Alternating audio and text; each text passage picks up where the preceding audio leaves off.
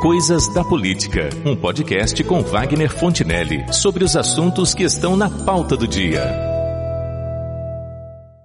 Está em marcha uma tentativa de mobilização da sociedade brasileira com manifestações agendadas para o próximo dia 15 de novembro por uma nova intervenção das Forças Armadas nos poderes da República e o consequente fechamento do Congresso Nacional e do Supremo Tribunal Federal.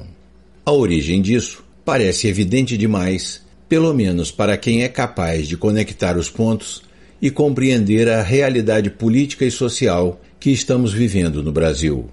Em parte, por culpa da própria esquerda e de suas lideranças, que em todas as oportunidades ameaçam e convocam sua militância para tudo quanto pretendem: retomar o poder, libertar o presidiário de Curitiba, incendiar o país e pegar em armas em parte por culpa de um Congresso formado massivamente por quadrilheiros e de um STF composto, em sua maioria, por ministros de conduta suspeitíssima e movidos por interesses próprios. Mas a questão de fundo é que nenhuma democracia se consolida e se torna vigorosa se a cada crise a sociedade recorrer a medidas e regimes de exceção constitucional. A mobilização popular contra os excessos dos governantes e contra o abuso de autoridade pelos poderosos, aliada ao voto consciente, é o único caminho para aprimorar a democracia. E os brasileiros têm exemplos disso em sua própria história. Na notável campanha das diretas já, no processo de impeachment que apeou o presidente Collor da cadeira presidencial, na mobilização de 2013 e na própria derrota dos partidos de esquerda nas últimas eleições de 2018. Mas será essa a opinião predominante entre nós? Ou efetivamente já chegamos a tal estado de desordem política e social no Brasil que, para enfrentá-la, seriam mesmo necessárias medidas radicais, como a ruptura das instituições e o emparedamento dos poderes da República?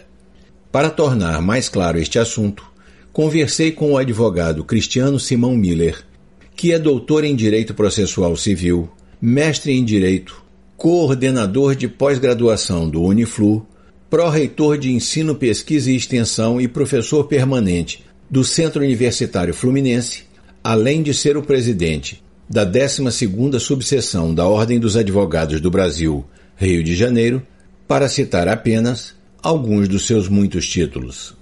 Muito obrigado, doutor Cristiano, por sua participação nesse podcast, que será muito importante para lançar um pouco de luz sobre essa conflituosa questão. Wagner, é um prazer falar com você. É, espero poder contribuir de alguma forma para que a gente avance no debate em relação a essas questões realmente bastante relevantes. Obrigado e vamos lá. As redes sociais estão repletas de convocações sob diferentes formas acerca dessa mobilização agendada para o próximo dia 15 de novembro, cujo propósito final seria o de apoiar a intervenção das Forças Armadas para que fechem o Congresso, o STF e assumam o governo do país. É óbvia a insatisfação da maior parte da sociedade brasileira com o descalabro político e moral que temos visto acontecer no Brasil de algumas décadas para cá. Mas a primeira pergunta a se fazer, doutor Cristiano, é a seguinte: chegamos ao ponto em que o único caminho é o de uma solução radical como esta? Wagner, parece bastante claro que, é, de forma alguma, a solução radical é a mais aconselhada. Né? Nós estamos num processo extremamente delicado, né? é nítido isso, de uma deterioração dos valores, de, de sobre vários aspectos, é, de uma insegurança. A população, de uma forma geral, a sociedade, ela clama por mais segurança e por um comportamento mais adequado é, de todos aqueles que estão no governo de uma forma geral, nos três poderes. Mas é evidente que a gente não pode, é, ainda que a gente esteja vivendo um momento extremamente delicado, pretender que a solução para esse problema seja exatamente na radicalização. Acho que exatamente o contrário.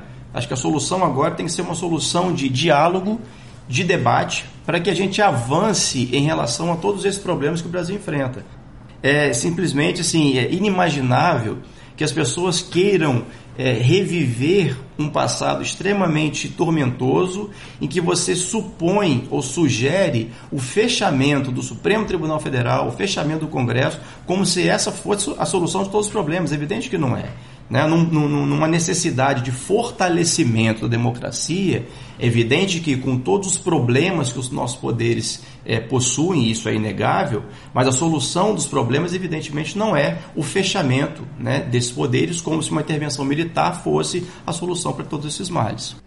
Mas se esta não for a solução adequada, e sob a minha ótica não é mesmo, qual seria o encaminhamento apropriado para nos livrarmos desse mar de corrupção que envolve todas as esferas de todos os poderes e faz as pessoas de bem perderem a esperança no futuro do país e desacreditarem da própria justiça. Wagner, veja bem, é, eu penso que a solução ela tem que passar pelo respeito ao Estado Democrático de Direito, as bases de um Estado Democrático de Direito. Então, evidentemente, todas essas questões precisam passar por uma profunda investigação independente de que tipo de poder você esteja. Né? É, já há uma investigação é, intensa e já de alguns anos envolvendo o poder legislativo e o poder executivo. É imprescindível que essas, que essas investigações é, também alcancem o poder judiciário para que tenhamos efetivamente é, é, apuradas todas essas irregularidades, todos esses males que é, verdadeiramente não apenas incomodam, né?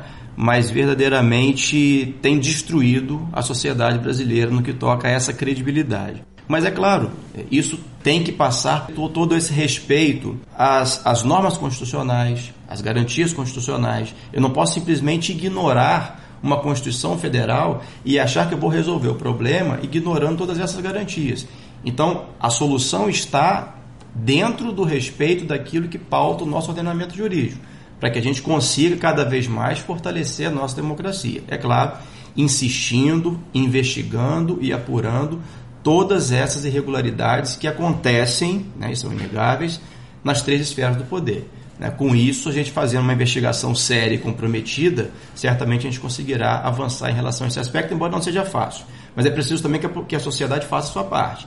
Né? Não adianta a gente criticar o outro, exigir um comportamento adequado e nós mesmos nos comportarmos de maneira inadequada, o que muitas vezes acontece, lamentavelmente.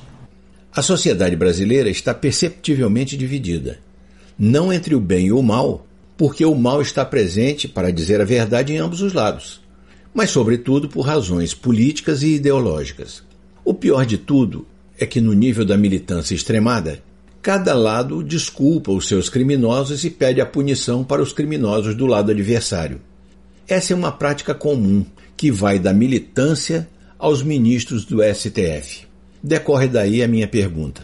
Se o presidente nacional da OAB levanta a bandeira do Lula livre e o presidente da República blinda o seu filho Flávio em relação às investigações que estavam ocorrendo, que esperança nós podemos ter de que este país encontre o seu rumo sem um choque na realidade, representado, por exemplo, pela intervenção militar nos poderes da República?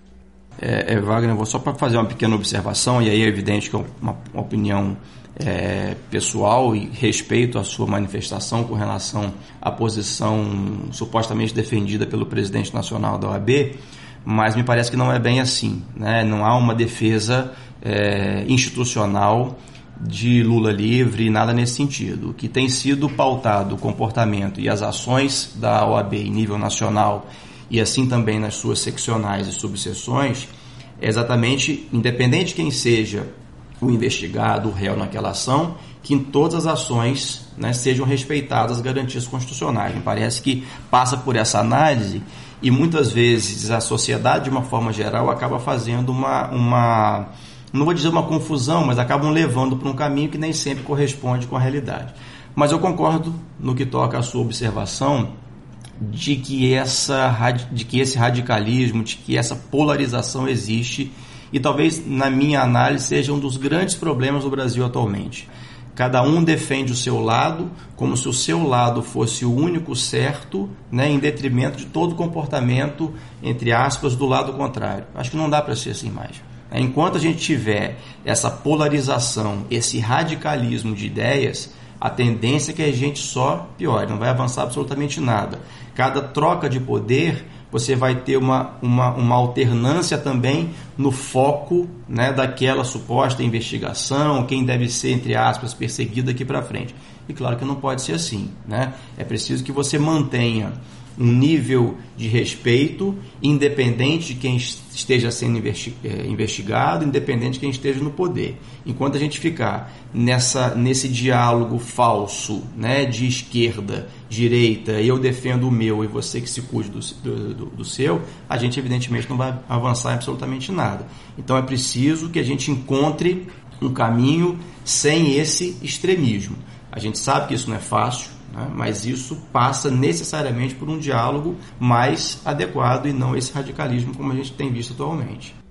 Olha, conforme mencionado ao início desse podcast, na campanha das diretas já em 1983 e 1984 e nas manifestações de 2013, os brasileiros deram aos governantes uma demonstração cabal de força que a sociedade brasileira tem quando se mobiliza de maneira organizada em favor de determinada causa. Aí eu lhe pergunto, sob sua ótica, o que deu certo antes poderia dar certo outra vez? Ou as circunstâncias de agora são menos favoráveis para sensibilizar os ocupantes do poder, já que o cinismo parece ser a marca registrada dos três poderes?